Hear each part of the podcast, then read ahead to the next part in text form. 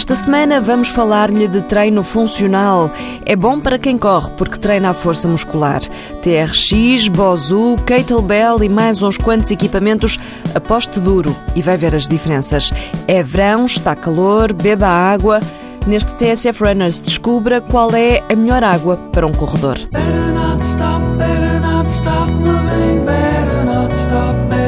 Stop, moving, not stop, better not stop moving, better not stop, better not stop moving. Se corre, sabe que precisa de treinar força e resistência muscular. O problema é que não tem paciência nenhuma para as máquinas de ginásio. Solução? Treino funcional. É o tema que nos leva ao encontro do treinador João Miguel, licenciado em Educação Física e Desporto pela Lusófona, que tem uma empresa de personal training chamada Spark. É um treino, sobretudo, que ajuda-nos a desenvolver a força muscular, trabalhando bastante a nossa resistência muscular. É um treino que permite ter uma intensidade alta em termos cardiorrespiratória, mas sobretudo ganhamos força muscular porque é um treino que nós utilizamos o nosso corpo como a máquina de, de treino, não a máquina usual do ginásio, e o nosso corpo, ao ser utilizado como uma máquina, vai ganhar uma resistência e uma força uh, muscular bastante produtiva e os resultados vêm-se, começamos a sentir uh, resultados de uma forma bastante rápida. É um bom treino para quem corre?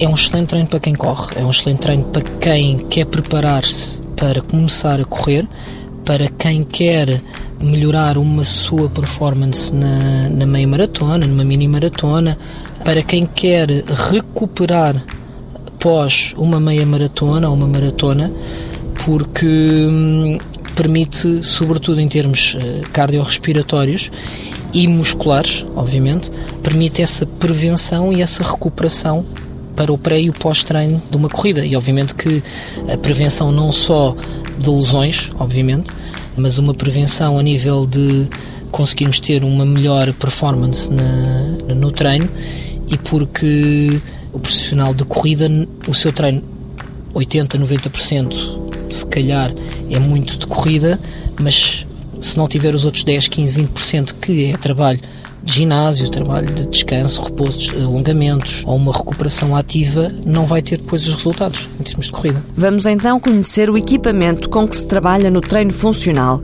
Começamos pelo mais famoso e o que já conquistou um grande número de fãs. Já viu alguém no jardim a treinar com umas fitas agarradas a uma árvore, por exemplo? É um TRX. É um excelente treino porque permite trabalharmos o nosso corpo de todas as maneiras. Trabalharmos peito, costas, ombros, bíceps, tríceps, pernas, abdominais, permite-nos alongar, portanto, trabalhar de todas e algumas formas. E é um treino, obviamente, que, por ser tão variado, não só de exercícios, mas podemos trabalhar na rua, podemos trabalhar em casa, permite também prender às portas. Portanto, permite-nos treinar com ele em qualquer sítio. Outro famoso é o Bozu. O Bozu, que é uma plataforma de instabilidade, uma meia bola cortada, para ser mais, mais fácil perceber. De um lado, temos essa bola que permite eh, fazer agachamento com estabilidade, fazer eh, flexões, fazer abdominais, ganhar força muscular, porque temos que manter a estabilidade a nível do, do nosso corpo e dessa forma o nosso core, os nossos abdominais, a nossa zona lombar é ativada rapidamente e temos que trabalhar muito bem para não haver os desequilíbrios e permite hum, trabalhar o, o nosso equilíbrio sem ter que trabalhar a nossa força muscular. Portanto, é ótimo para força muscular, é ótimo para resistência muscular, é ótimo para o nosso equilíbrio, para recuperações de lesões, eh, especialmente utilizando de uma forma descalço ou com meias, para quem teve entorse há pouco tempo, é muito bom a instabilidade da bola, da meia bola, virada para cima, poder andar um pouco porque permite ir ganhando uh, a solidificação a nível ósseo.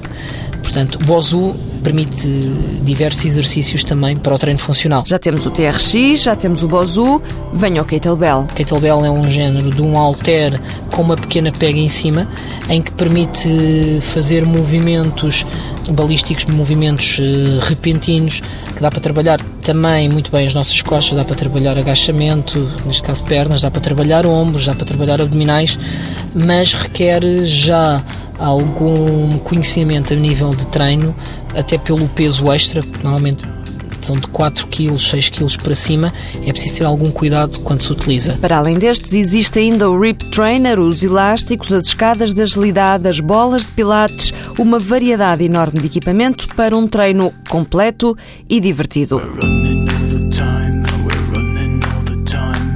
Porque é verão, porque faz muito calor, porque é uma dica que deve ser relembrada. Voltamos hoje ao tema da hidratação. Bruno Pereira, nutricionista do Centro de Alto Rendimento do Jamor, deixou alguns conselhos ao repórter Walter Madureira sobre as melhores formas de manter um corpo hidratado. Um segredo: se faz exercício com frequência, prefira águas mais alcalinas, com um pH elevado, como a água da torneira. Mesmo em dia de treino, quando o esforço é moderado, os líquidos devem começar a ser ingeridos logo pela manhã, explica Bruno Pereira. Bebendo 2 a 3 litros por dia de água, deverá bebê-la desde que acorda, não é só a partir do almoço ou ao fim do dia, progressivamente em pequenas quantidades ao longo do dia.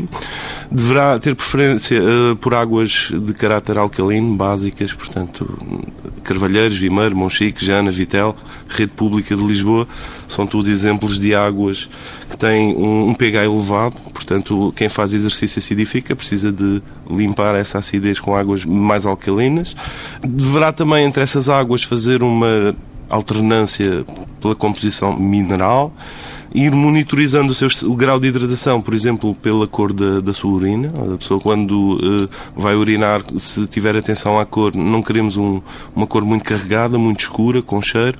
O ideal é que esteja mais clarinha, sinal de uma boa hidratação. Em dia de prova, meia hora antes, pare de beber, para evitar idas indesejadas à casa de banho. Com o cronómetro já ligado, deve voltar a beber adverte o nutricionista. A partir dos 15 minutos de prova deveremos eh, começar a ingestão de água sempre que for possível, mas a cada 15 a 20 minutos a pessoa terá que beber o aproximado um copo de água à volta de 250 mililitros a cada 15 a 20 minutos de corrida. Quando o exercício dura mais do que uma hora ou é de elevada intensidade, não deixe de consumir uma bebida isotónica, algo que até pode ser feito em casa. Adicionando 0,5 a 1 grama de hidratos de carbono de açúcar, por exemplo, por cada quilo por hora, ou seja, a pessoa tem que fazer a conta ao seu peso, ou então, em média, dá à volta de 30 a 60 gramas de hidratos de carbono por hora, juntamente com aquela quantidade de água.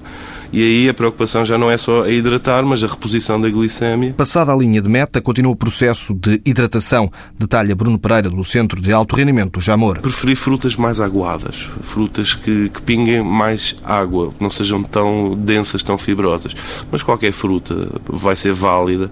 O importante, mais uma vez, é a variedade, não só nas sopas como nas frutas, para irmos buscar uma diversidade de vitaminas, minerais, antioxidantes que vão atuar de forma complementar dentro do, do nosso organismo. Não é? Mas não se pense que são apenas as bebidas isotónicas ou água que hidratam. Também comer sopa ajuda a equilibrar o organismo. Atenção às sopas, que é uma boa maneira de hidratar em termos de, de minerais, principalmente. Não é? Evite os refrigerantes e os néctares porque têm muito açúcar. Prefira água, sumos de frutas, chás. Beba muito todos os dias. A hidratação não se faz só no dia da corrida. Se tiver o corpo bem hidratado, vai notar de forma muito nítida as diferenças na performance.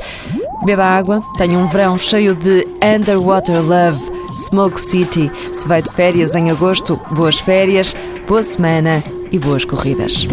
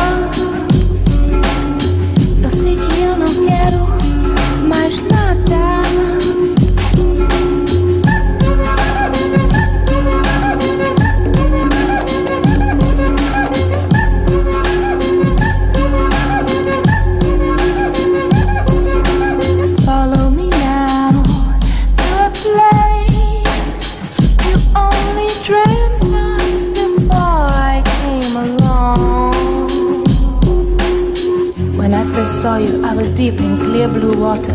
The sun was shining, calling me to come and see you. I touched your soft skin and you jumped in with your eyes closed and a smile upon your face. Você vem, você cai, você vem e cai. Vem aqui pra cá porque eu quero te beijar na sua boca. Que coisa louca. Vem aqui pra cá, eu quero te beijar na sua boca. Oh, que boca gostosa.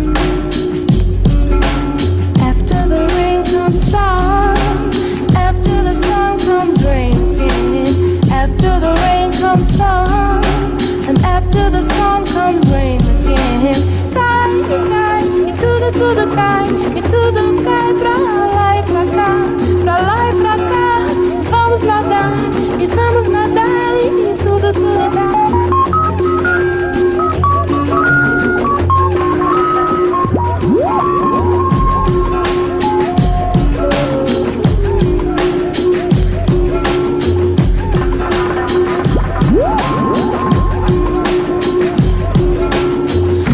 must be underwater love. The way I feel it slipping all over me. This must be underwater love. The way I feel it. Oh.